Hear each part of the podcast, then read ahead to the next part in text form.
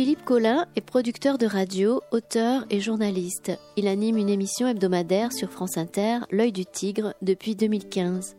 Sébastien Gothals est dessinateur spécialiste du thriller en bande dessinée. Vendredi 9 novembre 2018, Philippe Collin et Sébastien Goethals étaient à la librairie Ombre Blanche pour y présenter leur album Le voyage de Marcel Grobe aux éditions Futuropolis, en compagnie de l'historien Christian Ingrao, l'un des meilleurs spécialistes français du nazisme.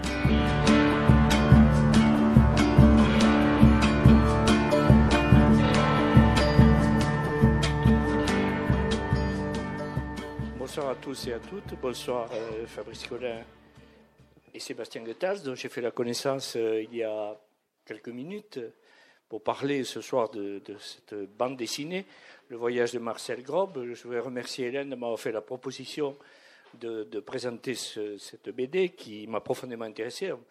Je pense qu'elle vous a intéressé aussi. Alors je pense que pour, euh, pour démarrer, il faudrait peut-être partir du quatrième de couverture où vous avez parfaitement résumé les choses. Euh, alors, tout se passe Finalement, ça commence en 2009 où Marcel Gropp, un monsieur déjà âgé, ingénieur à la retraite à ce moment-là, se trouve confronté à un juge d'instruction, on va parler de confrontation, qui va l'interroger sur son passé, et plus particulièrement sur le 28 juin 1944, où ce jeune Français de 17 ans fut intégré à la FNSS comme 10 000 de ses camarades alsaciens.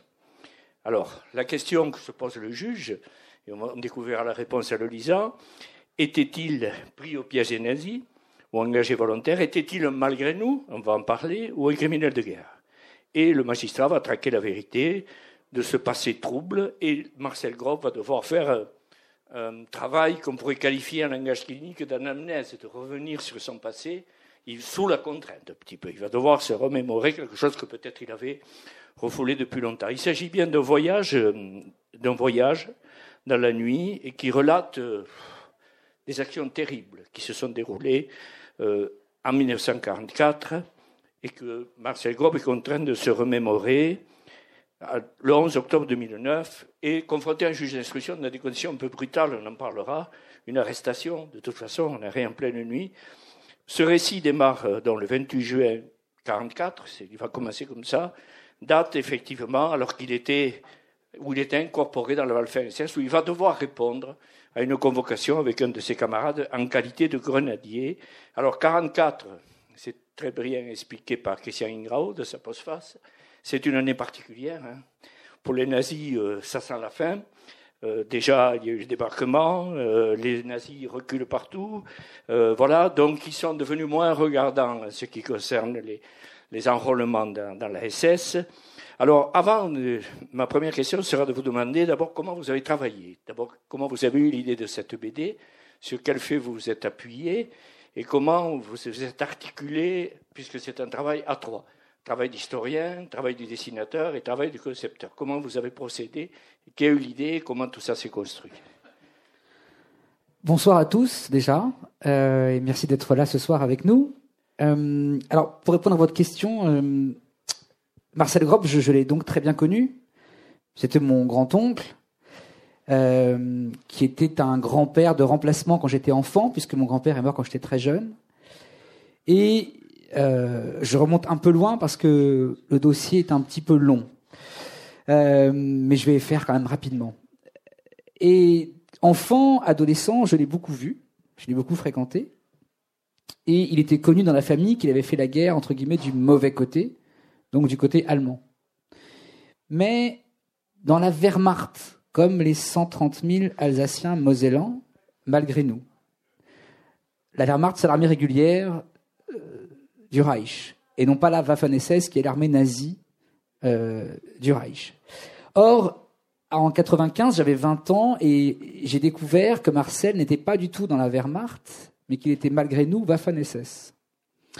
Ce qui est très différent et hum, qui sous-entendait, du moins à l'époque, un engagement volontaire et non pas un enrôlement de force et une adhésion à euh, l'idéologie nationale-socialiste. Moi, ça m'a beaucoup choqué en 95 et vous savez, à 20 ans, on est exigeant, on est euh, impétueux, vindicatif, on veut des réponses. Hein, on pose des questions, on veut des réponses à 20 ans. Euh, nazi ou pas nazi alors, Marcel? Et Marcel n'a pas répondu à mes questions pendant deux ans. Et ce défaussement, cette, cette, ce mutisme, je l'ai interprété comme une sorte d'aveu de culpabilité. Et donc j'ai rompu en 97. Et je n'ai plus jamais revu Marcel puisqu'il est mort en 2009. Et je ne suis même pas allé aux obsèques de Marcel parce que je ne voulais pas aller aux obsèques d'un Waffen-SS, pensant même qu'il y aurait sans doute des, des camarades de régiment dans l'église. Il est mort à Belfort le 11 octobre 2009.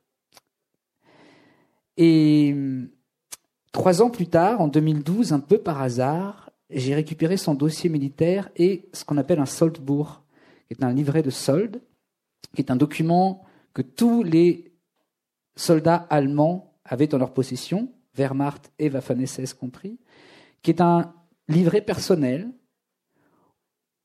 extrêmement détaillé. D'ailleurs, à travers ces livrets, on peut apercevoir la folie bureaucratique des nazis. Tout est consigné, absolument tout, l'équipement, les vaccins, les blessures, le déplacement, l'instruction, les décorations. C'est impressionnant, c'est une mine d'informations. Or, au moment de récupérer ce dossier, je m'aperçois très vite avec effroi que sans doute je me suis trompé. Pour des raisons très simples. Première chose, il manque trois lettres sur le dossier militaire de Marcel, s'il avait été engagé volontaire, qui est FRW, Freiwilligen, en allemand, ça veut dire engagé volontaire, parce qu'il y avait effectivement des jeunes Français alsaciens qui avaient signé un engagement volontaire dans la, dans la Waffen-SS. Et cela avait le tampon FRW sur le livret. Ils sont à peu près 8000 sur les 130 000. Et je m'aperçois qu'il n'y a pas ce tampon.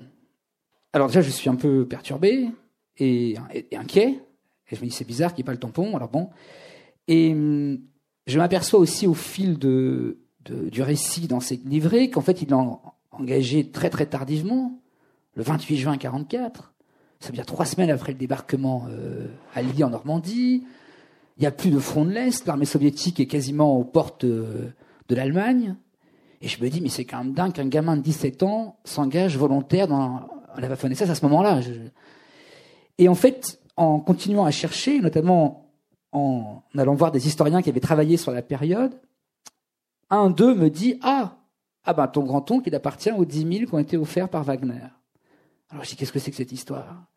Il m'a dit ben, En fait, euh, Himmler a une idée redoutable. Himmler, qui était donc le chef suprême de la SS, c'est que comme il n'y a plus d'engagés volontaires allemands dans la Waffen-SS, et qu'il y a beaucoup de prisonniers faits par l'armée rouge, il a décidé, comme Hitler lui imposait un effectif de 600 000 Waffen-SS minimum dans le fantasme encore de gagner cette guerre, il décide d'intégrer de force ce qu'on appelle les Volksdeutschen, allemands par le peuple, aux marches de l'Empire. Donc, population danoise, hongroise, roumaine, belge, Alsace, Mosellan. Parce qu'ils sont de culture germanique et qu'ils parlent l'allemand, donc Himmler dit, tiens, donne-moi ces gamins. Et le Gauleiter alsacien, enfin, allemand mais en Alsace, donc le Gauleiter Wagner, qui est le préfet, le préfet du Reich en Alsace, offre d'abord 2000, puis 4000, puis 10 000 enfants à Himmler pour les intégrer de force dans la Waffen-SS. Et moi, je prends conscience de ça. Et, je suis euh, dans un effroi euh, terrible, de remords, de regrets, euh, et d'idiotie aussi. Je me suis trouvé idiot. Alors, je me suis dit que j'allais essayer de réparer certaines choses que j'allais essayer, parce qu'après j'ai beaucoup travaillé sur euh, ce que j'avais comme source, puis après d'autres sources, d'autres livres, d'autres travaux de recherche. Et au départ, je me suis dit, ben, je vais réparer ma, mon erreur, et puis je vais réparer peut-être la mémoire de Marcel, puis des dix mille autres, puis des cent trente mille autres. Puis, qu'est-ce que c'est qu'avoir 17 ans dans une guerre, quelle que soit la guerre finalement? Et moi, au départ, je suis parti sur le récit de Marcel, en pensant à tous ces gamins. Et est arrivé dans ce travail Sébastien Goethals, qui est à côté de moi. Et je vais vous faire une toute petite parenthèse. Ce soir, je suis très heureux d'être là, je vais vous dire pourquoi. Parce que Sébastien, il vit à Toulouse. Et cet album, il est né à Toulouse. je suis venu beaucoup à Toulouse travailler avec Sébastien.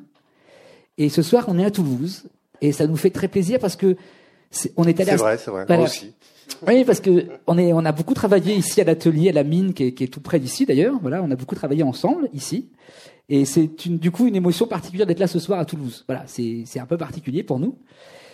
Et quand Sébastien donc est entré dans la danse de ce travail, euh, très vite on est tombé d'accord, et c'est là où je rejoins votre question enfin, euh, sur comment on a travaillé, c'est que Sébastien avait, je pense, les mêmes euh, problématiques que moi dans sa tête. C'était comment est-ce que certes on s'empare d'un destin d'un gamin alsacien, mais comment on élargit la problématique à l'Europe. Parce que ces gamins, ils incarnent une mémoire. Et ils incarnent aussi tous les adolescents face à une guerre. Et c'est là où on, on s'est mis d'accord tous les deux en disant, voilà, on va élargir un peu le spectre. Et comme un secret qu'on avait tous les deux, on s'est dit, on raconte une histoire de l'Alsace, mais on espère dépasser l'Alsace. Et je vais terminer là-dessus. Et après, Sébastien parlera aussi. Euh, notre plus grande fierté c'est pas une fierté, c'est une joie. Notre plus grande joie aujourd'hui, c'est que l'album se vend partout en France. On avait peur que ce soit cantonné à l'Alsace, voyez hein, Une histoire régionale. Et en fait, on s'aperçoit que les gens s'en emparent parce qu'on pose une question de qu'est-ce que vous auriez fait à la place de Marcel. Et pour nous, c'était très important. Et du coup, on est très heureux, très très très heureux que ce petit secret qu'on avait de raconter une histoire qui aille au-delà de Marcel est en train de prendre vie en France là depuis un mois et ça nous fait immensément plaisir. Voilà, j'étais très long pour cette première réponse. Je suis désolé. Sébastien, si tu veux rajouter quelque chose. Non, effectivement, par rapport à, cette ambition qu'on avait de sortir euh, Marcel de son Alsace et de cette problématique euh, en France, effectivement, on est très agréablement surpris de la rapidité avec laquelle ça s'est passé. On pensait que c'est quelque chose qui arriverait à mi-parcours de la vie du livre. Or, là, le livre est sorti juste il y a trois semaines et effectivement, il y a des librairies euh, qui, en, qui, euh, qui, en, vendent énormément, très très loin du territoire de, l'Alsace. Et euh, voilà. Alors, comme je vous le confiais tout à l'heure, je ne suis pas un grand connaisseur de BD, mais j'ai été très frappé par la, force et la qualité de celle-ci. Alors, évidemment, non seulement la qualité des, des dialogues et des échanges, mais surtout aussi les couleurs et le graphisme. Je voudrais que vous nous en disiez un peu plus, justement, parce qu'on est très frappé par, euh, par le choix des couleurs en fonction des situations. Je suppose que ce n'est pas par hasard que vous avez choisi telle et telle couleur, et également les textes. J'ai bien envie que vous parliez de cet aspect-là, parce que les textes sont très concentrés, très condensés, et c'est très important d'avoir pu résumer en quelques petits passages l'essentiel de ce qu'il fallait dire. Mais on est frappé par la, par la force, évidemment, comme on le dira tout à l'heure. Je vais rajouter aussi que ce qui m'a frappé personnellement, c'est que c'est le récit d'une tragédie, bien entendu, tragédie individuelle qui rejoint une tragédie collective. Mais il y a la règle qu'on connaît de la tragédie, unité de temps, de lieu et d'action. Si on trouve vraiment, euh, effectivement, vous avez su concentrer ça. Je ne sais pas comment vous y êtes pris, mais c'est quelque chose qui est très réussi. Alors, les couleurs et les, dialogues vont aborder le fond. On commence d'abord par les couleurs. Euh, comme non, en fait, c'est une écriture effectivement qui était, euh, qui était spéciale pour les images, puisque c'est une façon d'écrire qui, qui est, tout à fait singulière, que effectivement qui est, qui est, très peu connue du, du grand public. Euh, mais euh, c'est vraiment la différence entre la littérature et la bande dessinée, bien qu'il y ait encore des, des, zones entre les deux qui soient, qui soient, qui soient floues. Mais si vraiment on veut embrasser son média qui est la bande dessinée, on doit quand même se concentrer en premier, en premier lieu sur les, une écriture pour les images. Et c'était euh, c'était le, tout le travail qu'on a fait Philippe et moi de transformer sa, sa première version de scénario où il, nous racontait euh, comme il sait si bien faire, comme euh, il nous racontait dans notre oreille euh, avec, avec, avec des dialogues, avec une très belle situation, euh, énormément de sentiments, voilà, on, on était capté mais effectivement, la, guerre, la guerre nous, collait pas à la peau. Quoi. On était, euh, il y avait une espèce de petite distance. Et, euh, Sébastien Gnedig, qui est là, je pense qu'il m'a amené, notre éditeur, qui m'a amené dans ce projet. C'est aussi pour ça, c'est pour que vraiment on amène euh, cette histoire-là complètement dans, ce média de la bande dessinée.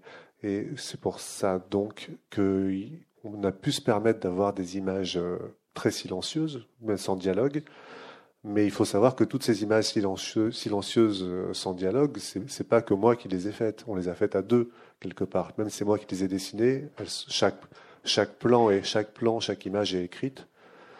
Et euh, c'est une ligne de texte, une case quasiment. Hein.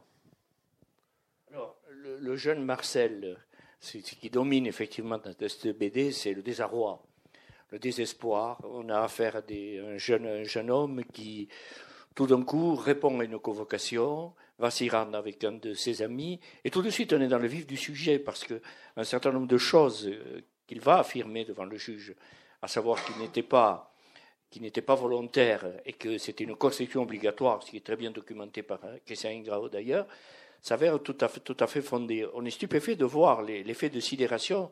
C'est comme si un courant les emportait.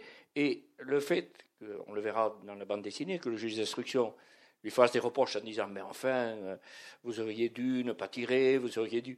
On voit qu'effectivement, le tragique vient du fait qu'il s'était plongé, qu'il était plongé dans une impasse. C'était finalement un choix qui était très cornélien, c'est-à-dire où je me suicide, bon, ce qui était la version la, plus radicale, ou je déserte, et là je, je me mets en danger, on va voir qu'il y a des scènes horribles que vous retracez, ou bien je choisis d'obéir. Il choisit euh, le devoir d'obéissance, dont Anna Arendt disait à un certain moment que c'est un devoir d'école maternelle. Mais en fait, on peut le comprendre aussi parce qu'il est très jeune. C'est tout l'enjeu du, du récit, et c'est important de le dire parce que quel choix s'offre à Marcel en juin 1944 Se rendre à la convocation militaire ou prendre le maquis?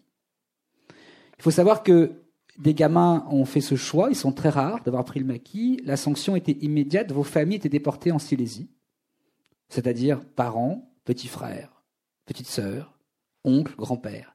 Les familles déportées en Pologne ou en Silésie systématiquement. C'est la ruse maléfique mise en place par le Gauleiter Wagner, qui a dit ceux qui n'y vont pas, toutes les familles seront visitées par la Gestapo. Alors Marcel, quel choix il a? Est-ce qu'il se dit j'y vais et je protège ma famille? Et puis de toute façon, on va rentrer vite, puisque tout le monde dit que c'est un petit peu la fin de la guerre. Personne ne sait que ça va encore durer 16 mois et que ça va être très long. Donc Marcel fait ce choix, ce choix de se dire je protège ma famille. Et en voulant une seule chose, les retrouver, rentrer chez lui. D'où le voyage, sans aucune prétention, aucune. C'est, Ulysse. Il s'en va, il veut revenir chez lui. Marcel veut revenir chez lui, c'est son seul but. Il veut revenir en vie chez lui et revoir, non pas Pénélope, mais revoir sa mère, son père et son petit frère Robert. Et puis une fois qu'il est embarqué, on pourrait très bien se dire, mais effectivement, il pourrait déserter ou il pourrait euh, se suicider. Il faut savoir que certains ont tenté d'échapper à la besogne, notamment à Marzaboto, qui est donc le massacre dont on va parler tout à l'heure, mais un Alsacien a décidé de tirer, il est dans un peloton, il y a un peloton d'exécution, il y a un gamin qui décide de tirer au-dessus. ça, ça c'est pas la bande dessinée, c'est l'histoire vraie. C'est l'histoire vraie. Et il y a un lieutenant SS qui le voit et qui lui colle une balle dans la tête. Et qui dit aux tous les autres Alsaciens, le prochain qui tire pas dans le peloton, il a une balle dans la tête. Donc je rappelle, 17 ans, qu'est-ce qu'on fait à ce moment-là? Est-ce que on a envie de sauver sa famille? On a envie de survivre? On est pris au piège? Et encore une fois, je pense que ce soir, on est tous inconscients de ce qu'est ce contexte de guerre. Parce qu'on ne sait pas ce que c'est. Et donc tout l'enjeu que vous évoquiez est lié à ce récit, c'est qu'est-ce que moi j'aurais fait à la place de Marcel?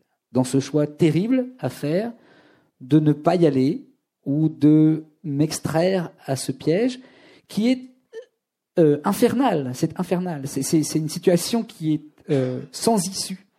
Mais une fois qu'on a dit ça, Marcel n'échappe pas non plus, notamment grâce au dessin de Sébastien, n'échappe pas à la besogne, puisqu'il est pris au piège.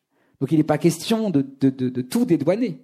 Il faut aussi montrer ce que ça veut dire, ce piège. Parce qu'on peut tous se dire, oui, effectivement, pauvre Marcel. Mais Marcel jette une grenade également sur une église avec des civils à l'intérieur parce qu'il n'a pas le choix. Mais il faut aussi montrer ça. Parce que c'est tout l'enjeu de la question que vous posiez. C'est que, ok, il y va, mais il va falloir qu'il y aille jusqu'au bout. C'est tout le problème. Donc c'est quel homme je suis en train de devenir? Ce voyage, il est aussi intérieur. C'est, un voyage de la transformation. Quel homme je deviens? Et quel homme je serai quand euh, je devrais partir à 84 ans? Voilà. Ce qui est saisissant aussi, bien sûr, c'est la violence. La mort est omniprésente euh, du, début à la fin, je dirais. Ça commence par des images d'exécution, ça se termine aussi par des images d'exécution. Et, on voit que, outre le fait qu'il n'avait pas le, choix, euh, les affects, comment dire, de violence sont omniprésents. Et votre bande dessinée est jalonnée de hurlements, de cris, de violence. Et on devine le désarroi de, ces jeunes qui ne sont pas bien informés, puisque certains croient que la, guerre va. Ils ne sont pas du tout informés. Et alors, il y a un personnage, il faut qu'on dise un mot, parce que c'est un personnage important dans votre récit, c'est ce personnage du lieutenant. Parce que celui-là va se prendre d'amitié pour Marcel, ils vont se protéger mutuellement, et ils vont même ils vont se sauver la vie l'un et l'autre. Alors ce personnage m'a beaucoup étonné, parce que finalement, cet homme transgresse, parce que même les écrivains comme Brasillac euh, disaient à l'époque, n'oubliez pas les enfants. Et euh, Himmler parlait de responsabilité familiale. Donc lui, à un certain moment, les relations, je crois que chez les génocidaires, je vais vous poser la question, les psychologues ont parlé d'ambivalence, de, de, dénégation et de clivage. Y en a vraiment le sentiment que beaucoup de ces bourreaux pratiquaient cet exercice. Il y a ce clivage chez ce lieutenant, puisqu'il va choisir de sauver les enfants, ce qui est très étonnant parce qu'il transgresse. Il y a un autre type de clivage aussi, et là, on est stupéfait. C'est vrai, le juge l'est, mais c'est le match de foot. J'aimerais que vous nous en disiez un mot, parce que historiquement, on sait que des prisonniers de guerre, ça a été vérifié, ont rencontré les SS. Mais là, effectivement, le foot, alors là, ça en dit beaucoup aussi sur la psychologie du bourreau. Alors, euh, il y a beaucoup de choses en, ce moment, en même temps. Euh, juste pour, pour, préciser un peu les choses, donc ce lieutenant, c'est un Untersturmführer, donc c'est un lieutenant SS qui s'appelle Bremeux qui n'a pas existé. C'est un personnage inventé.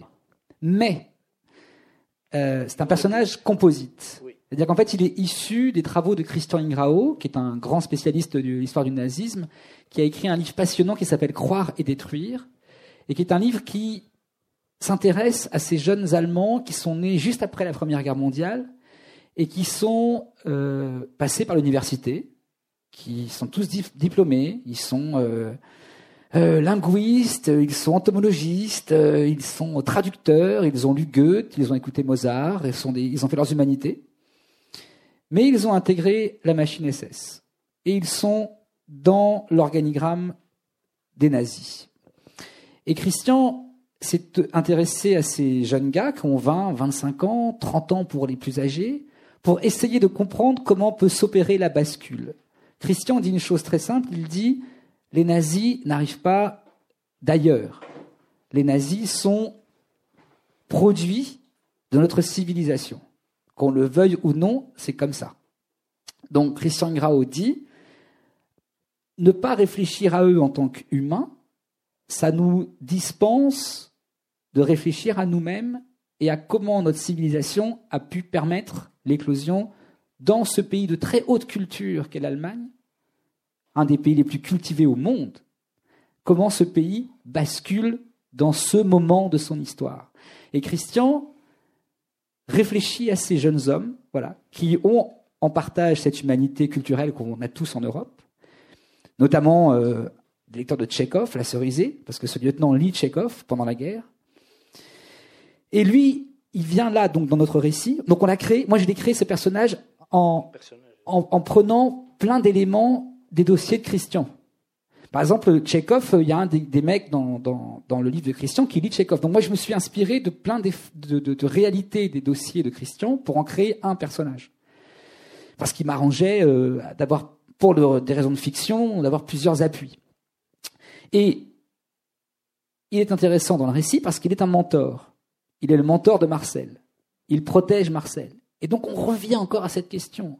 C'est que dans cette situation d'avoir 17 ans, être seul, apeuré, quelqu'un peut vous protéger. Et ce quelqu'un est un lieutenant SS. Problème moral, question compliquée. Le type incarne le mal. Et pourtant, on peut avoir une sorte de sympathie, j'ai envie de dire, presque, à l'égard de ce type. Et ça plonge, en tous les cas, c'est ce qu'on souhaitait, ça plonge le lecteur dans des questionnements forts. Qu'est-ce que moi, encore une fois, j'aurais fait à la place de Marcel si ce type avait été dans ma vie? Est-ce que je me serais mis sous sa protection, puisqu'après tout, je suis en danger de mort en permanence? Et comme le dit très bien aussi Sébastien, on ne peut pas imaginer que dans ces conditions-là extrêmes, il n'y ait pas des complicités humaines qui se créent. Je dis bien humaines, pas inhumaines. C'est des complicités humaines qui se créent entre des gens qui sont parfois très éloignés, très différents, un Allemand, un Français. Il est SS, mais néanmoins, il a quelques, il a quelques éléments d'humanité en lui. Et aller chercher ça, je pense que nous, le but de ça, c'est de faire réfléchir chaque lecteur à cette vraie question de ne pas se dédouaner. Mais si je peux, me permettre, c'est que dans, dans, les deux cas de figure dont vous avez parlé, c'est-à-dire Mathias Bremeux et euh, Otto Baum, et le général SS. Et le général SS, euh, j'ai perdu le fil de ce que je voulais dire. On parlait du clivage. Du, du... Non, j'ai perdu le fil. Pardon, j'ai un blanc. Non, alors oui, justement, ce que vous dites est important parce que on se souvient de ce qu'écrivait Sampru, qui lorsqu'il avait fait, je ne sais pas si vous vous souvenez, il raconte qu'il a fait une tentative d'évasion, et puis euh, il allait sans doute être, euh, il allait lui arriver le, pire. Et lorsqu'il euh, discute avec un officier allemand, il parle de Goethe et de, de, de, où, Goethe se promenait, et ça crée un lien. Il y avait aussi la langue. Là, Marcel, quand même, je veux dire, c'est un démuni, totalement démuni, que ce soit son milieu, son histoire familiale, il n'a rien pour lui, le pauvre. Hein. C'est-à-dire que il lui manque effectivement, vous parlez de la culture, la compréhension des événements, mais il y a cette espèce, vous le soulignez bien, d'attachement viscéral à la famille. Et à la vie. Très important. Et à la vie. À la il a 18 ans. Donc voilà. Il peut vivre, Marcel. Donc voilà. Donc en fait, votre personnage de lieutenant, qui, au début, je me suis dit, mais, mais quand on lit les, psychologues, effectivement, euh, le déni, l'ambivalence faisait partie de, de l'appareillage culturel, si j'ose dire, de ces jeunes heure doctor et Vous avez retrouvé? J'ai retrouvé ce que vous voulez, mais ça, va toujours dans le même sens. C'est-à-dire qu'en fait, pour bien comprendre ces deux personnages, il faut se ramener, il faut retourner à la Première Guerre mondiale. C'est là-dedans qu'ils trouvent, eux, leurs blessures. Et c'est des blessures qui vont justifier après tout ce qu'ils vont faire. C'est-à-dire que l'humiliation du traité de Versailles, etc., etc.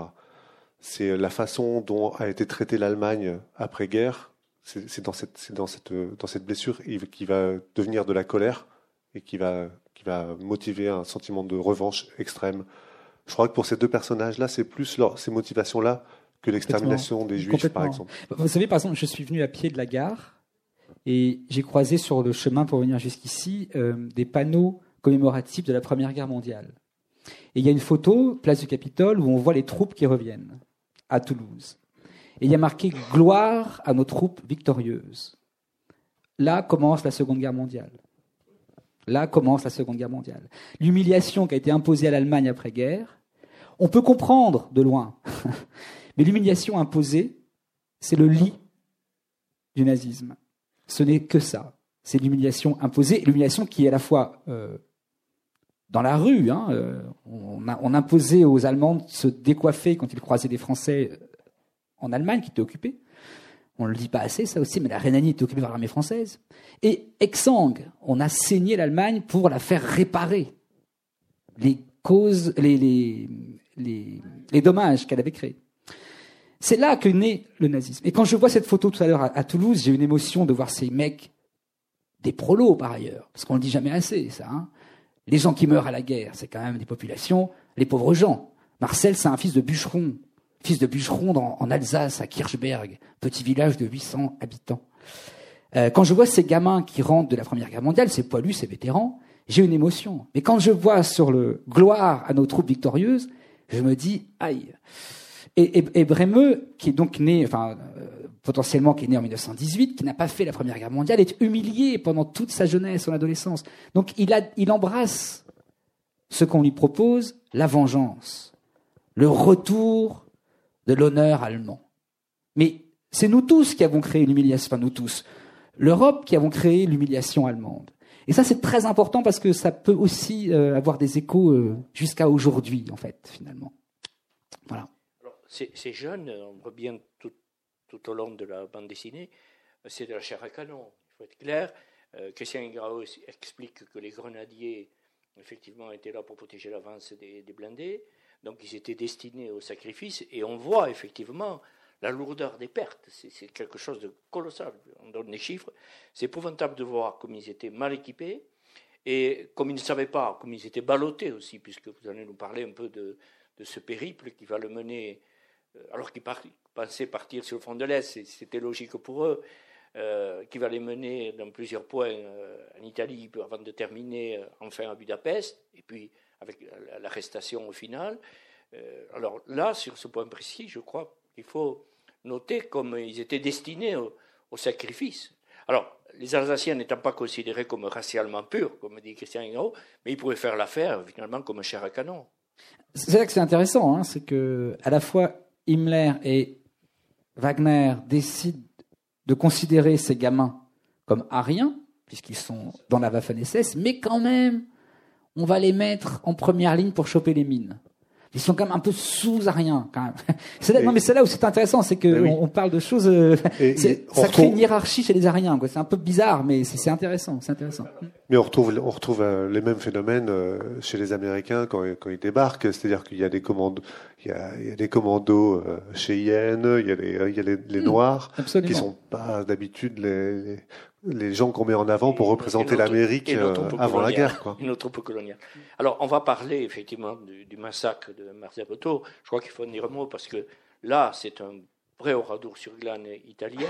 Absolument. Mais dont, on peut dire que, je ne dis pas que c'est inattendu, mais quand on connaît la hiérarchie et la pratique euh, génocidaire de ceux qui commandaient les, troupes, notamment ceux qui vont être jugés, l'Obreter, on ne peut pas s'étonner. Malgré tout, Là, le, juge d'instruction que vous avez créé, d'une certaine manière, oui, oui. Et puis, vous l'avez créé, euh, il a le droit quand même d'interroger Marcel sur ce qu'il a fait ou pas fait, parce qu'il a participé, même s'il a jeté la grenade en fermant les yeux, vous dites mhm. avec élégance, il a quand même participé à ce, à ce massacre qui est un véritable génocide. Euh, oui, enfin, c'est un massacre. Euh, on, connaît très peu Marzabotto en France parce que Oradour fait écran, ce qui est normal, c'est un drame national français. Donc euh, ça prend la place dans la mémoire, mais Marzabotto, c'est la même chose en pire. Ça dure euh, huit jours. C'est le plus gros massacre de civils euh, en Occident perpétré par les nazis. et c'est la même logique. C'est des gens qui arrivent du front de l'Est, des officiers SS, qui ont des pratiques meurtrières de massacre de populations civiles, Biélorussie, Ukraine, Lituanie, ils savent faire, ils en font des dizaines par jour. Pour lutter contre les partisans communistes, on massacre les familles, pour leur faire peur ou par prévention. Donc c'est quasiment la besogne quotidienne. Sauf que le front de l'Est, il n'y en a plus. Donc on arrive en Italie ou à Montauban. Et puis par réflexe, on reproduit, on réplique cette culture de guerre, de massacre. Donc ils sont à Marzabotto, il y a des partisans communistes qui agressent les Waffen-SS, entre guillemets, hein, agressent, c'est un mot nazi, hein, euh, qui du coup harcèle les troupes allemandes derrière la ligne gothique, ce qu'on appelle la ligne gothique, qui est la ligne Maginot, qui est montée par les Allemands à partir de 44, début 44. Et là, le major Raeder, qui est donc un officier autrichien, qui arrive de Kharkov, donc du front de l'Est, décide de partir avec deux bataillons, reproduire ce qu'il a fait à l'Est. Donc, massacrer les populations civiles, femmes, enfants, vieillards, avec des procédés identiques, systématiques, tout le monde dans l'église, et on met le feu à l'église, on balance des grenades dans l'église et on met un fusil mitrailleur devant l'église. Et quand les gens sortent, on massacre tout le monde. Voilà ce que c'est que Marzabotto. Ça dure huit jours, c'est un carnage.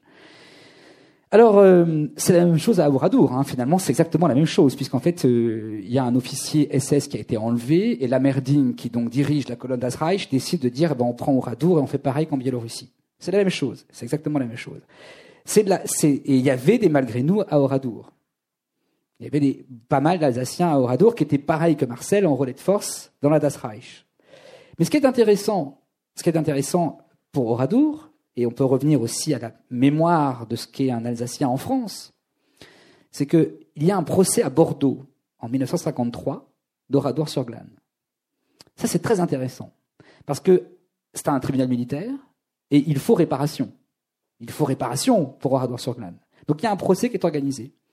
Il y a 21 inculpés sur le banc des accusés, 7 Allemands, 14 Alsaciens.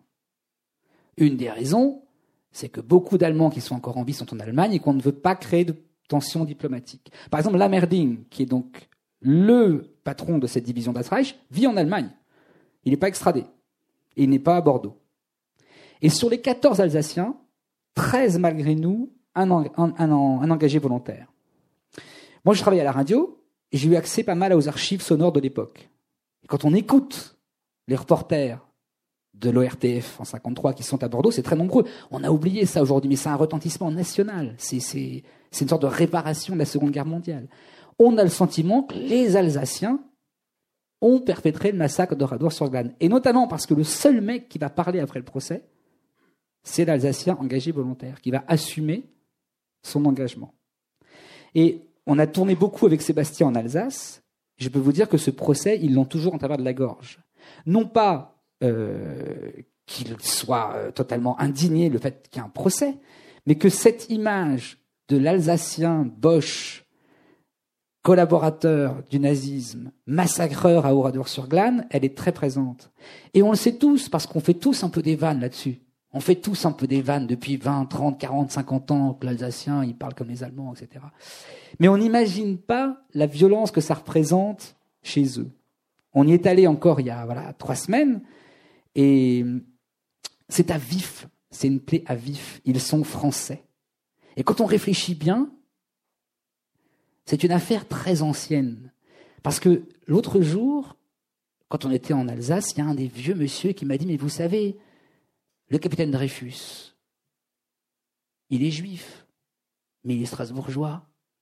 Il est aussi alsacien, le capitaine Dreyfus.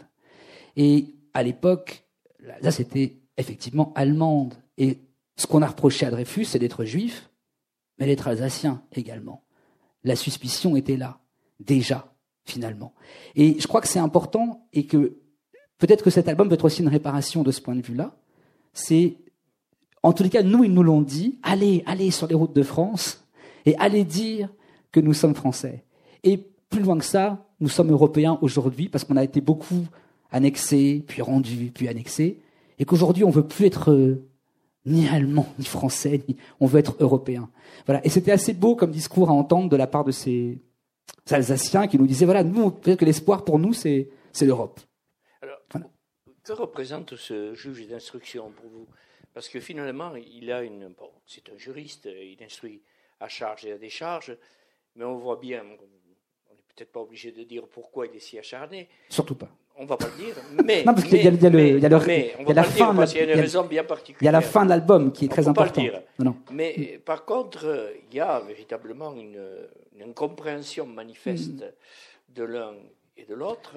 Et est-ce que c'est la voix d'aujourd'hui qu'on peut encore entendre? Alors, ça, c'est une très bonne question parce que. Et après, tu vas parler un peu, Sébastien, il y a que moi qui parle, je suis désolé. Euh, en fait, si si on regarde bien le dessin du juge, comment Sébastien a dessiné le juge, et qu'on regarde comment je suis habillé ce soir, je suis donc le juge, en partie, parce que vous comprendrez après. Mais je suis le juge. Regardez, il a, il a même un, vous verrez, il a les mêmes couleurs que moi.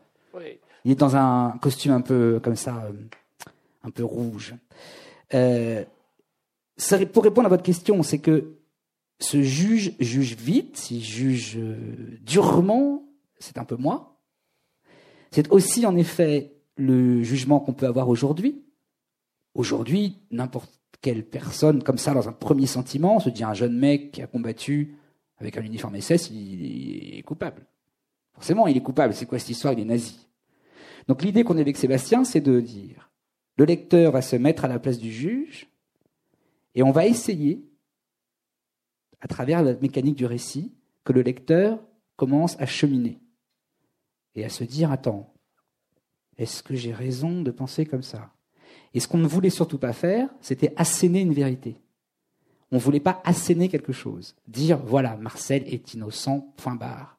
On voulait que le lecteur, la lectrice, fasse le chemin avec nous et se fasse son opinion et se dise est-ce que Marcel est coupable ou est-ce qu'il est innocent? Nous, on a un point de vue, mais on n'a pas voulu l'imposer au lecteur. On s'est dit si on gagne notre truc, c'est que le lecteur finit par penser comme nous. Mais on a laissé la porte ouverte à ce choix-là. Tu, veux ajouter quelque chose Je vais juste rajouter qu'on a effectivement travaillé l'opposition entre ce, Marcel euh, de 84 ans et euh, ce jeune juge. Mais moi, j'aime l'idée que ça soit effectivement la culpabilité de Philippe par rapport à son, au fait qu'il ait tourné le dos à son grand-oncle. Mais j'aime aussi beaucoup l'idée, et je pense qu'on l'a aussi travaillé comme ça, sur le fait que c'est, c'est le jeune Marcel qui juge euh, le, vieux Marcel. C'est-à-dire qu'il y a, c'est aussi une incompréhension de ce qu'il a fait, lui, jeune. Évidemment, il ne peut pas le comprendre, puisque il était là contre son gré. Donc en fait, c'est comme si lui-même cherchait toujours des réponses et s'interrogeait lui-même. En fait. Et, et euh, vous comprendrez mieux ce que vient de dire Sébastien quand vous aurez lu l'album, parce que il y a des choses qu'on ne peut pas dire là, mais en un mot, en un mot, ce tribunal est très bizarre. Voilà, il est très bizarre. C'est pas un tribunal normal. Un Donc ce que vient de dire Sébastien prend une valeur encore plus forte quand on comprend euh, ce qui se passe ce 11 octobre 2009. Euh, moi, je voudrais juste ajouter quelque chose par rapport à ce moment du, tribunal. C'est que il y a quelques jours, on a dîné avec Pascal Horry, qui est l'historien Pascal Horry, et qui nous a fait une, une remarque intéressante sur euh, cette confrontation du, du, juge. Il avait lu la bande dessinée et il nous a parlé de la règle du jeu de Jean Renoir. Et il nous disait en fait, il y a une tragédie très forte dans votre roman parce que, comme dit Octave dans la règle du jeu, ce qu'il y a de terrible et d'effroyable dans ce monde, c'est que chacun a ses raisons. Marcel a ses raisons, le juge a ses raisons. Et vous comprendrez pourquoi le juge a ses raisons en lisant le livre jusqu'au bout. Et ils ne peuvent pas se comprendre. Marcel a ses raisons, on peut les comprendre, nous. Le juge a ses raisons, on peut les comprendre, nous. Mais entre eux, c'est tragique, c'est la tragédie. Et ça, c'est ce qu'il y a de plus dur dans la vie, d'essayer de réconcilier les points de vue. Nous, on peut être capable, en tant que lecteur, de comprendre chacun. Et on finit par avoir une opinion. Mais eux deux, face à face, c'est très compliqué. C'est pour ça qu'il est très dur. Vous comprendrez encore une fois, il a de vraies raisons d'être très dur à l'égard de Marcel. Oui, et en même temps, je, je me disais en vous écoutant qu'il y a le rapport dominant-dominé d'une certaine manière. Il y en a un qui a la langue, il y en a un qui a la connaissance.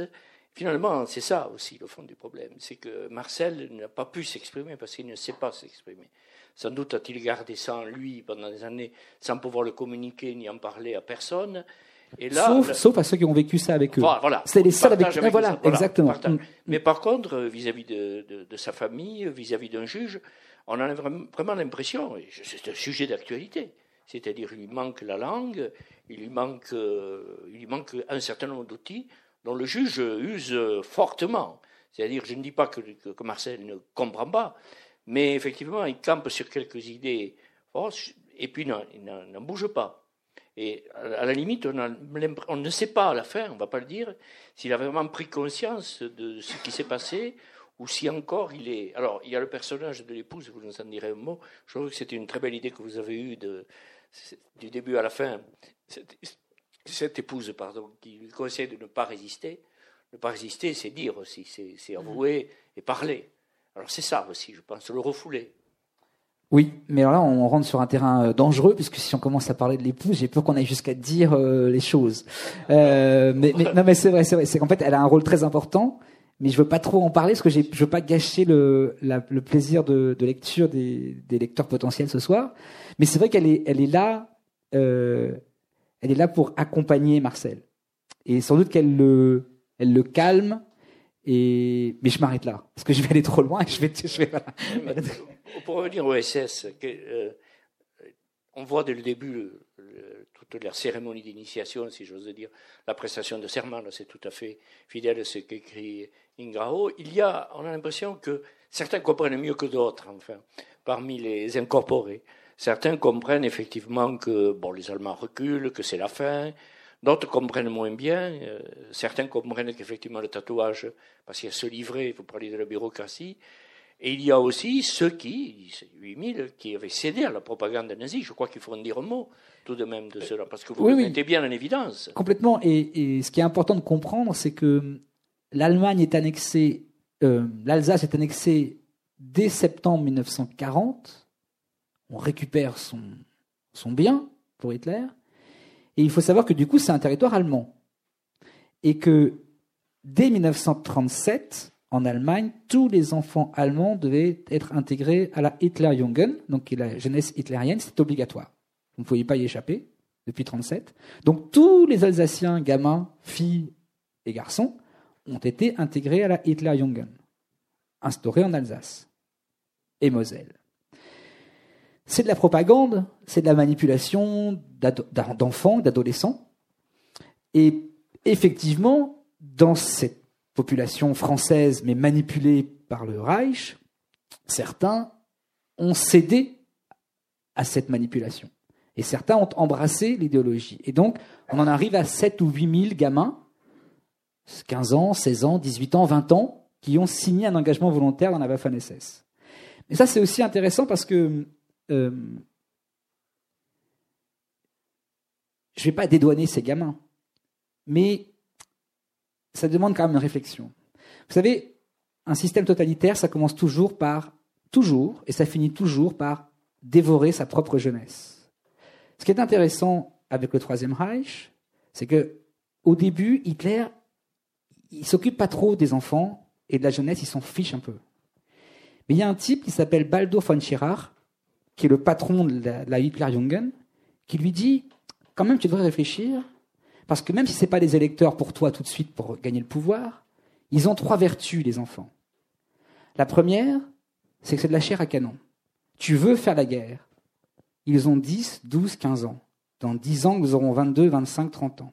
D'ailleurs, à Stalingrad, la plupart des soldats qui sont là avaient 10, 12, 14 ans en 32, 33. Ce sont des gamins fanatisés qui sont à Stalingrad. Premier objectif, donc, une chair à canon formidable.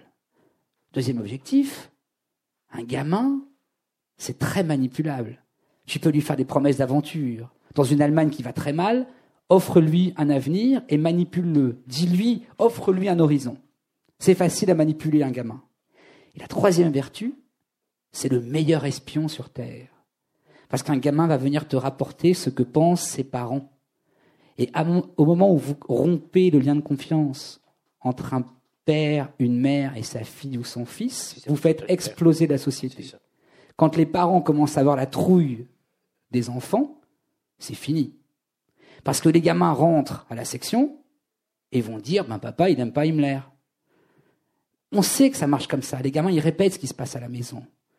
Donc quand vous êtes anti-hitlérien et que vos gamins sont obligés d'aller à Hitlerjugend, c'est important, hein, il, a, il a déstructuré tous les mouvements de jeunesse pour ne créer plus qu'une seule structure qui était la Hitlerjugend eh bien, vous saviez donc chez qui on allait envoyer la Gestapo, puisque le petit, euh, le petit Hans nous a dit que son père n'était pas très hitlérien. Ça, c'est le début. En 1932, à Potsdam, justement, Baldur von Schirach organise un, rassemblement d'enfants. Il y a 70 000 gamins qui défilent devant Hitler. Et les images existent. Hein. et on voit Hitler qui, dans son visage, comprend très vite tout ce que je viens de raconter. C'est fascinant. Il les regarde et on sent déjà tout ce que je viens de dire qui est dans sa tête. Début du prise de pouvoir. La dernière image d'Hitler qu'on a en vie, avril 45, voilà, devant le bunker, il vient encourager ses derniers combattants. Ils ont 14, 15 ans. Ils doivent défendre Hitler face à l'armée rouge qui a déjà encerclé Berlin. Et on le voit sur l'image. Il donne une petite tape à un gamin sur la joue c'est le grand méchant loup. Et ces gamins qui sont là sont fanatisés. Ils vont aller mourir pour ce type. Et c'est ça, tout ce que raconte ce récit aussi. C'est que si on ne prête pas attention, on finit, un système totalitaire finit par dévorer sa jeunesse. Et je ne sais plus quelle était l'autre question. J'ai essayé de répondre comme j'ai pu. Non, non, vous avez très bien répondu. Alors, il y a un passage aussi euh, sur lequel revient Christian Gravo, c'est l'assassinat de ce prêtre. Mhm. Effectivement, et là, vous avez su mettre bien en évidence euh, ce qui les opposait, ce qui, le message chrétien de nos côtés, et puis le nazisme de l'autre. Euh, Johan Chapoutot disait que les, les, nazis, de toute façon, étaient anti-lumière, défendaient la race, biologie était scientiste aussi, et on voit que cette idée qu'il fallait protéger la race supérieure, c'est quand même l'idée forte. Finalement, euh, on entendait dans le discours d'Hitler toujours cette idée que les juifs représentaient une menace, mais les chrétiens également, les chrétientés. Et donc c'est très bien rendu, ce passage est très fort. dans votre. Vous l'avez introduit, et en plus, c'est, sur le plan historique, c'est tout à fait vrai, puisqu'il y a un prêtre qui a été abattu froidement, alors que le. Ah, voilà, donc, donc, en fait, c'était. Si l'Église en tant qu'institution peut être critiquée, euh, là, dans ce passage-là, on voit la personne de, ce prêtre un message différent que ne pouvait pas tolérer les nazis, parce qu'il était tout à fait contraire à l'idéologie. Oui, moi j'ai- j'avais très envie d'utiliser là le euh, en opposition au nazisme à cette machine froide, effectivement, d'avoir un curé qui changeait un petit peu et qui était vraiment un, un être très porté sur la spiritualité, sur quelque chose de très éthéré, en opposition avec quelque chose de, de vraiment une espèce de rouleau compresseur très terre à terre, quoi. C'est très réussi. Alors ma dernière question portera sur la dédicace à toutes les jeunesses d'Europe. Alors euh, ça aussi, c'est, euh, je dis pas un message d'une certaine manière que vous Si, faire si. passer aux jeunes pour leur faire message. comprendre. Oui, on peut employer, on peut employer le mot. On peut employer le mot. On envoie un message en tout cas. Voilà, vous envoyez un message, vous le dédiez à tous les. Alors Hitler, vous en parliez tout à l'heure, avait compris effectivement qui contrôle les jeunes. et- Contrôle la société. contrôle la société. Mm. En même temps, nous en parlions tout à l'heure, on peut aussi contrôler les jeunes sans les embrigader, en créant une sorte d'indifférence pour le vivre ensemble et pour la politique. Mm-hmm. Et je crois que peut-être là, le, le principal danger, plutôt que la radicalisation, euh, peut-être y a-t-il cet aspect aussi de désintérêt euh, pour ces événements-là. En tout cas, cette dédicace, elle est, elle est du temps présent. Elle était importante pour nous. Euh, moi, j'ai j'ai 43 ans et j'appartiens à une génération à qui on a dit, adolescent, euh, quand les vieux seront morts, faudra se souvenir. On y est. Les vieux disparaissent. Dans 10 ans, il y aura plus de survivants de la Seconde Guerre mondiale. Et on a en charge cette mémoire de la Seconde Guerre mondiale. On vient tous de là. Toutes les familles d'Europe ont souffert de la Seconde Guerre mondiale. C'est notre héritage qu'on porte et on a la charge de cette mémoire. La charge pour les générations suivantes. Donc la jeunesse d'Europe aujourd'hui qui a 15, 20, 25 ans. Et c'est très important pour nous parce que, euh, et ça on partage ça tous les deux très fort, euh, c'est essayer modestement avec un album de bande dessinée, et on espère qu'il y aura d'autres choses pour nous accompagner, hein, de, de travailler cette mémoire et de sauver la mémoire de l'Europe. Il y a des dysfonctionnements, il y a des injustices, il y a des exaspérations. Mais l'Europe, c'est 70 ans de paix et de démocratie. Qu'on le veuille ou non, c'est la vérité. Et quand on, en parlait hier soir, cette histoire a 70 ans. Quand on regarde l'état dans lequel était l'Europe il y a 70 ans, moi je préfère vivre aujourd'hui. Et j'espère qu'on vivra mieux tous ensemble. Hier soir, il a eu une très belle image, Sébastien, sur le fleuve. Hein, tu disais qu'en fait, évidemment, il faut, il faut continuer l'Europe. On est au milieu du fleuve, c'est dangereux, c'est inquiétant. Mais qu'est-ce qu'on fait? On revient en arrière, on essaie de passer juste à l'autre rive, en, en- en- essayant d'infléchir certaines choses, évidemment. Mais moi, je préfère être utopiste que d'embrasser le cauchemar. Voilà. Et, ce, et ce livre-là, il rentre aussi. On est en 2018, j'ai 43 ans et je me sens responsable de ça. Vous voyez, je- j'en ai parlé aussi hier soir. J'ai un de mes très bons amis, c'est Olivier Guèze, qui est donc le prix Renaud de l'année dernière sur la disparition de Joseph Mengele. Et le jour de la sortie de l'album, on est, très amis, il m'a envoyé un petit texto pour me dire bienvenue chez les gardiens de la nuit. Et moi, je veux bien être gardien de la nuit, avec Sébastien, avec d'autres qui avons 40, 45, 50 ans. Soyons les gardiens de la nuit. Avançons, mais n'oublions pas qu'il y a des fantômes qui peuvent nous rattraper. Je dis pas, je compare pas les années 30 à aujourd'hui, ce serait idiot. Faut pas comparer les choses parce que chaque cycle historique est unique. Mais les ressorts sont les mêmes. On parle de ressorts d'exclusion. On parle de promettre des choses à des gens qui ne sont pas tenables. Et surtout, à la fin de tout, c'est toujours les classes populaires qui trinquent. Moi, je viens d'un milieu populaire, c'est toujours la même histoire. C'est qu'on manipule les classes populaires et c'est elles qui finissent par trinquer.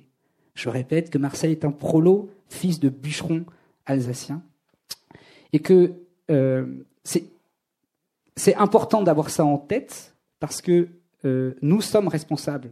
Moi, je me sens responsable, je me, sens en charge de cette mémoire-là. Et je crois que, euh, encore une fois, modestement, hein, ça reste un, album de bande dessinée. Je ne suis pas dingue et tout ça. Mais, peut-être que des petits cailloux comme ça peuvent aider à ce que la mémoire disparaisse pas.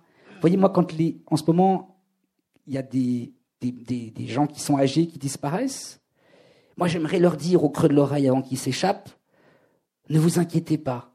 On sera là, on sera fort, on, fera attention, on aura le respect de ce que vous avez vécu, de la survie que vous avez euh, menée jusqu'à 85, 90 ans en se souvenant de ce que vous avez vécu, pour essayer, comme dit Sébastien, de traverser le fleuve de l'autre côté. Voilà. Et, je, et Marcel, c'est le lien. Marcel et cet album, c'est faire le lien entre ceux qui sont morts et ceux qui sont vivants. Nous tous ce soir, par exemple. Voilà. Non, j'ai rien d'autre à ajouter. Ce, non, Philippe a très bien parlé euh, sur, nos intentions et tout ça. Je voulais juste, euh, pour aller dans le même sens, effectivement, euh, ce qui concerne plus ma partie et le traitement de Marcel, la façon dont j'ai travaillé Marcel, euh, sur, un, visage très clair, très éclairé, très rond, ça permettait aussi à, nous tous de nous identifier assez facilement, à nous projeter sur lui. C'est-à-dire qu'on n'a pas, même dans notre façon d'écrire Marcel, on l'a laissé assez, euh, comment, lisse, c'est pas ce que je veux dire, mais on lui a donné une capacité, une, une, une, il a assez de diaphane. Capacité à se projeter. Ouais, le lecteur peut se projeter dans Marcel parce que son visage offre ça. Voilà, exactement. Et, et c'est important parce que du coup, c'est une aventure à vivre en tant que lecteur. Et ce qui est marrant, c'est que ce personnage qui est qui qui est assez euh, assez lisse, effectivement, le, il, il déclenche énormément d'émotions chez les gens. Mais je pense que c'est parce que les gens sont avec lui, ils font le voyage avec lui. Eh bien, c'est une très belle réussite. Je voulais vous en féliciter publiquement et vous remercier Merci. pour vos efforts. Merci beaucoup. Merci à vous. Merci beaucoup. Place à quelques questions si vous en avez, mais.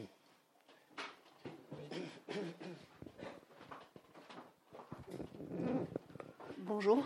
Bonjour. Bonjour. Camille Urlaché, je suis alsacienne. J'ai eu énormément de plaisir à découvrir votre album, que j'ai découvert en surfant sur Internet et en regardant les meilleures ventes. Et j'en ai été particulièrement étonnée, puisque ma bibliothèque est pleine de livres sur l'Alsace, sur le Golauter Wagner, sur le procès de Bordeaux, etc., puisque j'ai des tantes qui ont vraiment tenu à cœur, effectivement, de maintenir cette euh, mémoire. Et j'ai beaucoup apprécié votre bande dessinée parce que, pour une fois, elle n'était pas d'un Alsacien. Alors, je sais que vous avez des origines alsaciennes, Bien sûr. pour l'un d'entre vous, mais que du coup, elle n'était pas sur le ton de la revendication. Et souvent, sur les livres d'Alsaciens, alors moi je suis alsacienne, donc j'y suis sensible, mais c'est vrai qu'ayant quitté l'Alsace, je trouve que ce côté de revendication peut, pour d'autres Français, un peu euh, mettre en doute la parole. Et que même aujourd'hui, je pense que sur les malgré nous, la pensée que peut avoir le, la majorité des, une partie des Français sur cette histoire n'est pas n'est pas si claire. Donc un grand merci pour cette bande dessinée. J'avais une question. Euh, alors j'ai parcouru la postface rapidement et je crois, mais je me trompe peut-être, que vous n'y évoquez pas le procès de Bordeaux, ce que je comprends puisque il ne s'agit pas du massacre d'Oradour sur Glane, mais je voulais savoir euh, voilà pourquoi vous aviez est-ce que c'était un choix qui a été évident pour vous? Est-ce que vous vous en êtes posé la question? Et pourquoi euh, vous avez choisi de ne pas aller jusque là En fait, on ne savait pas où le mettre. Parce que le récit de Marcel ne peut pas inclure Bordeaux. Parce que, voilà, ben vous verrez pourquoi. Bon, ça peut pas inclure Bordeaux parce que c'est une autre histoire, enfin, c'est pas Oradour.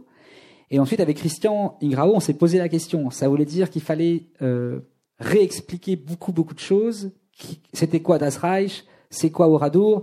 Il explique bien Marzabotto, mais Oradour, c'est encore autre chose. Et donc, on s'est dit, est-ce qu'on va pas perdre les gens tout d'un coup en, en, rajoutant dix pages sur Oradour et le procès de, de, Bordeaux qui pouvaient tomber comme un cheveu sur la soupe? Et on s'était dit, bon, ben, on en parlera dans les conférences comme ce soir, dans la presse, on, on contraste sur les journalistes français pour euh, parler d'Oradour.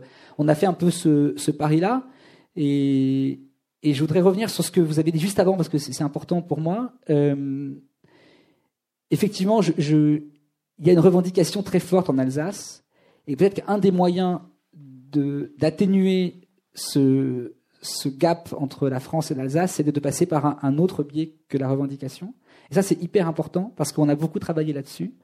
Et le premier soir à Strasbourg, quand on est allé présenter la BD à Strasbourg, il y avait 300 personnes.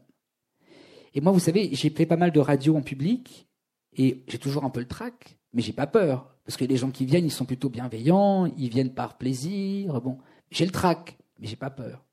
Ce soir-là, c'est la première fois de ma vie où j'ai eu peur. Parce que toute la salle, on le Moi, je vous bien. dis pas. Hein. Mais toute la salle sous-entendait d'où tu parles. D'où tu parles.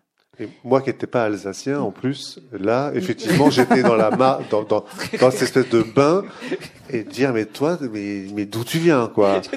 Et toutes les, toutes les premières questions, c'est, mais t'as pas quelque chose, quand même, un petit peu? Et en fait, de, ma première question. Ouais, hein. C'est la première Voilà. question que j'ai eue sûr. quand j'ai vu votre bande dessinée. Bien Et. Goethals, je me suis dit, tiens, Goethals, ça doit être l'Alsacien. Potentiellement. Mais ce qui était fantastique, c'est qu'après une heure et demie de discussion, les gens ont commencé à comprendre ce qu'on était en train de faire.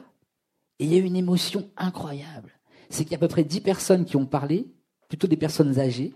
Elles ont toutes pleuré, mais toutes, avec des trémolos dans la voix. C'était très impressionnant. Et finalement, ils nous disaient merci. Et c'était le 11 octobre et je me suis dit, waouh, peut-être qu'on a réussi ce qu'on voulait faire, sortir de, la revendication pour essayer de pas juger, juste comprendre. Hein? On ne juge pas, on essaye de comprendre. Parce que les Yaveka, il faut que, etc. Ça, on n'en peut plus. Peut-être qu'en sortant, mais en effet, en étant hors de l'Alsace, on a peut-être amené cet euh, apaisement un tout petit peu en racontant cette histoire. Oui, et puis effectivement, moi n'étant pas alsacien, mais ayant découvert très tard l'histoire des Malgré nous, euh, parce, que ma, parce que ma compagne est alsacienne, et Lorraine est alsacienne, euh, j'avais été assez surpris quand même de, de, de, mon ignorance. Et en fait, moi, c'est un peu comme ça aussi que je me suis présenté euh, à Strasbourg. C'est-à-dire, moi, je me suis emparé de ce sujet, mais effectivement, parce que je ne le connaissais pas et que je trouvais ça choquant que je ne le connaisse pas, parce que a priori, l'histoire m'intéresse, j'écoute la radio comme tout le monde, euh, je lis comme tout le monde, et que, voilà, quand même, j'en avais entendu parler, mais c'était très, avec, avec, des fois ça passe dans la conversation, puis on n'ose pas en parler parce qu'on on se dit on va avoir honte de pas connaître ce truc-là, puis en fait on se rend compte que personne ne sait de quoi ça parle, vraiment. C'est un espèce de mot comme ça, malgré nous.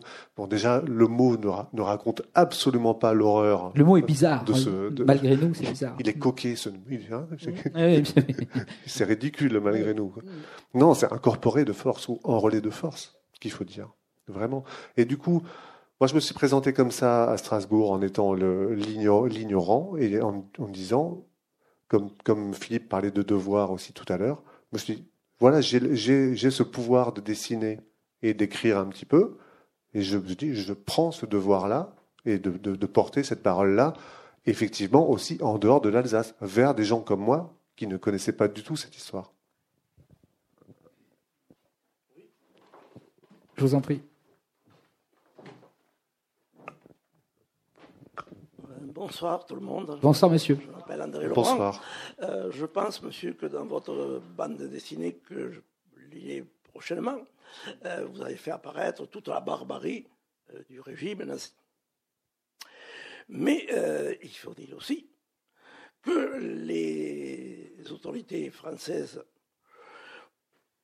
ont laissé faire et n'ont pas défendu leurs ressortissants des l'Alsace-Lorraine, exactement les trois départements de la Moselle, du Haut-Rhin et du Bas-Rhin, puisque dans la convention d'armistice signée et acceptée à Rotonde le 22 juin 1930 par le gouvernement du maréchal Pétain, il n'y avait pas un mot concernant l'Alsace-Lorraine, qui ont été annexés par la suite en violation totale des conventions de l'armistice.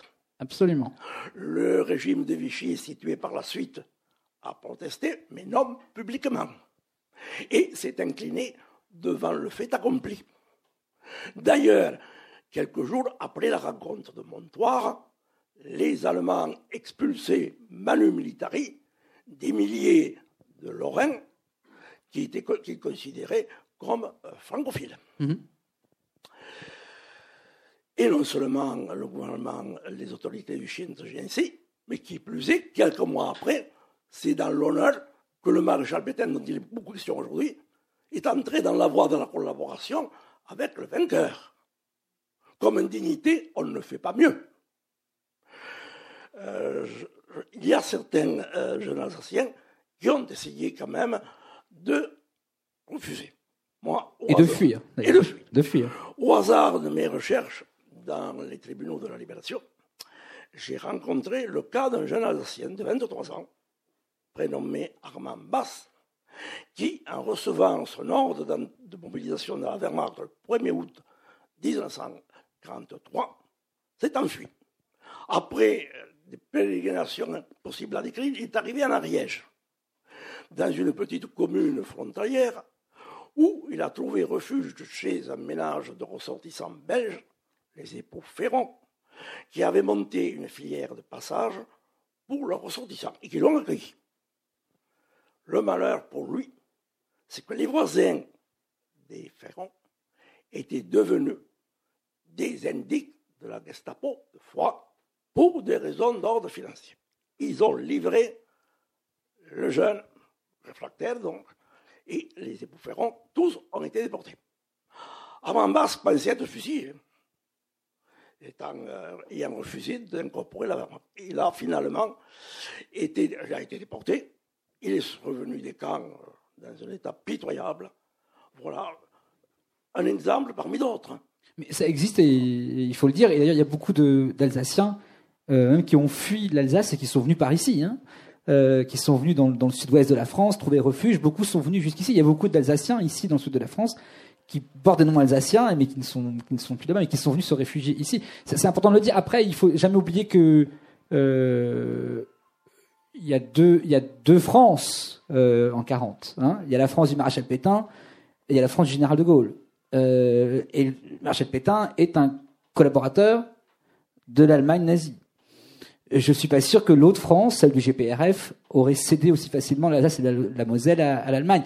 Voilà, c'est aussi une France, euh, une France moisie euh, à ce moment-là, quand même. Voilà. Rance, oui, absolument.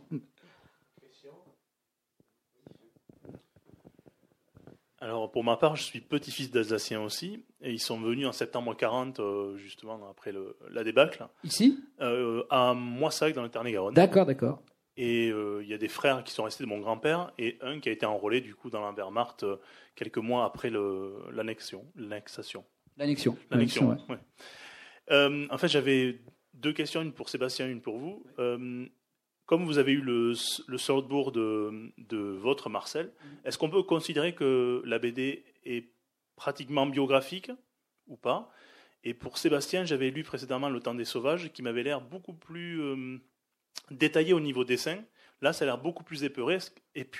Est-ce que c'est voulu? Et euh, pourquoi ce style? Voilà. Je, réponds, oui, je, réponds, je réponds sur la partie du dessin, l'évolution entre le temps des sauvages et, euh, le voyage de Marcel Grob. Pour le voyage de Marcel Grob, il y avait un défi qui était le traitement de la violence, qui était la chose la plus compliquée et la plus ambitieuse et qui m'a aussi passionné. Mais où il fallait réduire, moi, mon choix, j'en ai parlé à Philippe très vite et il était tout à fait content de ça. Enthousiaste même. C'était de réduire la profondeur de champ, c'est-à-dire de laisser des parties floues au premier plan et à l'arrière-plan et de ne dessiner en noir que ce qui était que ce qui correspondait vraiment à la précision du souvenir de Marcel et de rester, de laisser les, autres, les autres, les autres ASS, par exemple, de les rendre anonymes, de les, de les, de les traiter en silhouette ou en masse. On, on pouvait encore, euh, effectivement, nous, nous projeter dedans. Mais effectivement, c'était la précision du dessin à un endroit de l'image et le reste, le reste flou, pour aussi qu'on puisse projeter nos images, nos propres images d'archives, nos propres fantasmes de guerre quand je dis fantasme, c'est pas un fantasme positif, hein, c'est vraiment tout, ce qu'on a pu digérer comme image. Euh, et, et, cet, exercice aussi de, projection du lecteur, je aussi beaucoup de blanc, par exemple, dedans. Euh, j'ai commencé à le faire dans le temps des sauvages, ça, et je l'ai encore plus accentué là. Vraiment de laisser de la place, comme, une partie. J'invite le lecteur à dire bon, moi, ça c'est pour toi. Là, tu peux y aller. Voilà. C'est pour ça qu'il y a l'utilisation du lavis aussi. Euh, alors pour votre question, en fait, euh, à la fois le Solbourg était donc très instructif, très détaillé. Ensuite, il y avait d'autres documentations, d'autres témoignages, d'autres Solbourg, euh, des journaux intimes, d'autres gars qui avaient pu écrire des choses. Bon.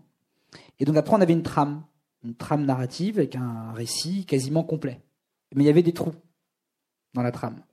Alors là, on a rempli avec du romanesque. Mais toujours tiré du réel. Prenons un exemple qu'on a évoqué rapidement, le match de football. Le match de football n'existe pas. Ça, c'est inventé. Mais les SS avaient une pratique culturelle de jouer au foot. C'est-à-dire que sur l'arrière du front, c'était une pratique récurrente. D'ailleurs, on a trouvé des images de la Das Reich qui joue au football pendant un moment de pause, entre guillemets. Et par ailleurs, Marcel adorait le football, passionné de football, et euh, avait un, un- il jouait bien au football quand il était gamin.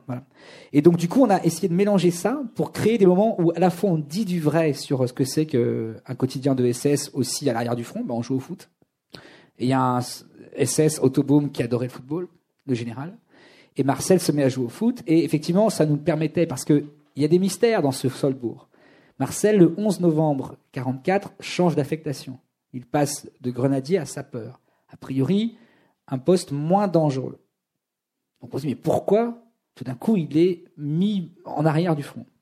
Et donc, sans trop révéler pourquoi, mais le football va permettre, pendant quelques semaines, à Marcel de souffler un peu, parce que Autobom est fan de foot, et qu'il voit Marcel jouer au foot, et qu'il dit, tiens, toi, je vais te mettre un peu en, retrait du, du front. Euh, ça, c'est de la fiction. Mais moi, je n'ai aucun problème avec ça, dans le sens où euh, la fiction permet l'émotion. Et nous, ce qu'on a voulu créer, c'est de l'émotion chez le lecteur sur la base du réel, avec des vraies questions morales. Mais la licence de la fiction permet ça, permet d'aller vers le lecteur et de créer du lien entre vous et nous, entre nous qui réfléchissons à écrire et vous qui lisez. Et s'il y a de l'émotion, on va, on va aller toucher le cœur des gens dans les questionnements qui nous, nous importent. Voilà. Vas-y, vas-y, Ouais. Non, mais moi, c'est aussi une des leçons en écriture, que, que- une des premières leçons qu'on m'a données euh, en scénario, c'est de, de, de ne plus regarder son récit et ses personnages euh, bouger de haut, par-dessus, comme si on était un, un maître des marionnettes, mais c'est plutôt de se mettre à, leur- à la hauteur des personnages et de les accompagner. Et en fait, ça change absolument tout, ça. C'est-à-dire que euh, c'est pour ça qu'on peut embrasser l'émotion grâce, euh, effectivement, en étant au contact du personnage principal, ou presque même de chaque personnage, comme on a, comme on a fait là. Complètement.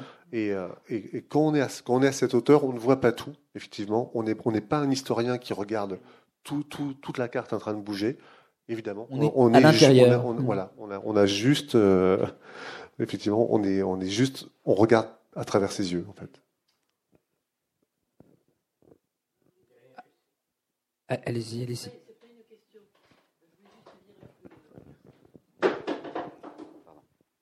Moi, c'est pas, une question, on s'est vu tout à l'heure. Oui, oui, on s'est aperçu, en effet. Euh, en fait, euh, Marcel, c'est un enfant qui est sacrifié, un jeune homme sacrifié.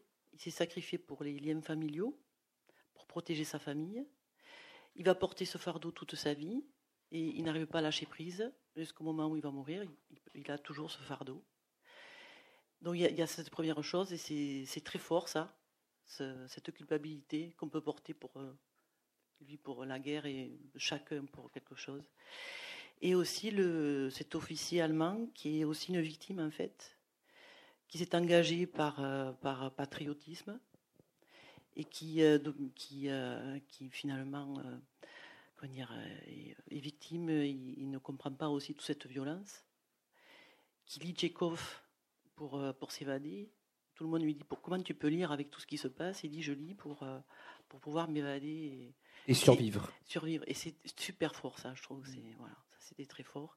Et à la fin, quand euh, tous les camarades parlent, il y a. Les, ah non non non, non, non, non, là on parle de Tchekhov. Ça va, on parle de Tchekhov. C'est pas la fin du roman. Non, non. Ah, non. Les, les, saisons blanches. Je trouve ça extraordinaire. Eh oui. ça. C'est eh ben, euh, magnifique. Eh ben, en fait, vous voyez, là c'est le, la fin du récit de guerre. C'est pas la fin du récit, mais, et en fait, on a voulu ramener par la culture de l'humanité. Un échange sur Tchekhov entre des gamins qui n'ont pas lu Tchekhov et qui n'ont pas le savoir, comme vous le disiez justement, mais ils arrivent quand même à avoir une discussion sur Tchekhov et la cerisette. Et tout d'un coup, on fait revenir un tout petit peu d'humanité dans ce moment euh, désolé. Voilà. Merci à vous, merci infiniment. Merci beaucoup, merci. Merci beaucoup, Merci. merci bien.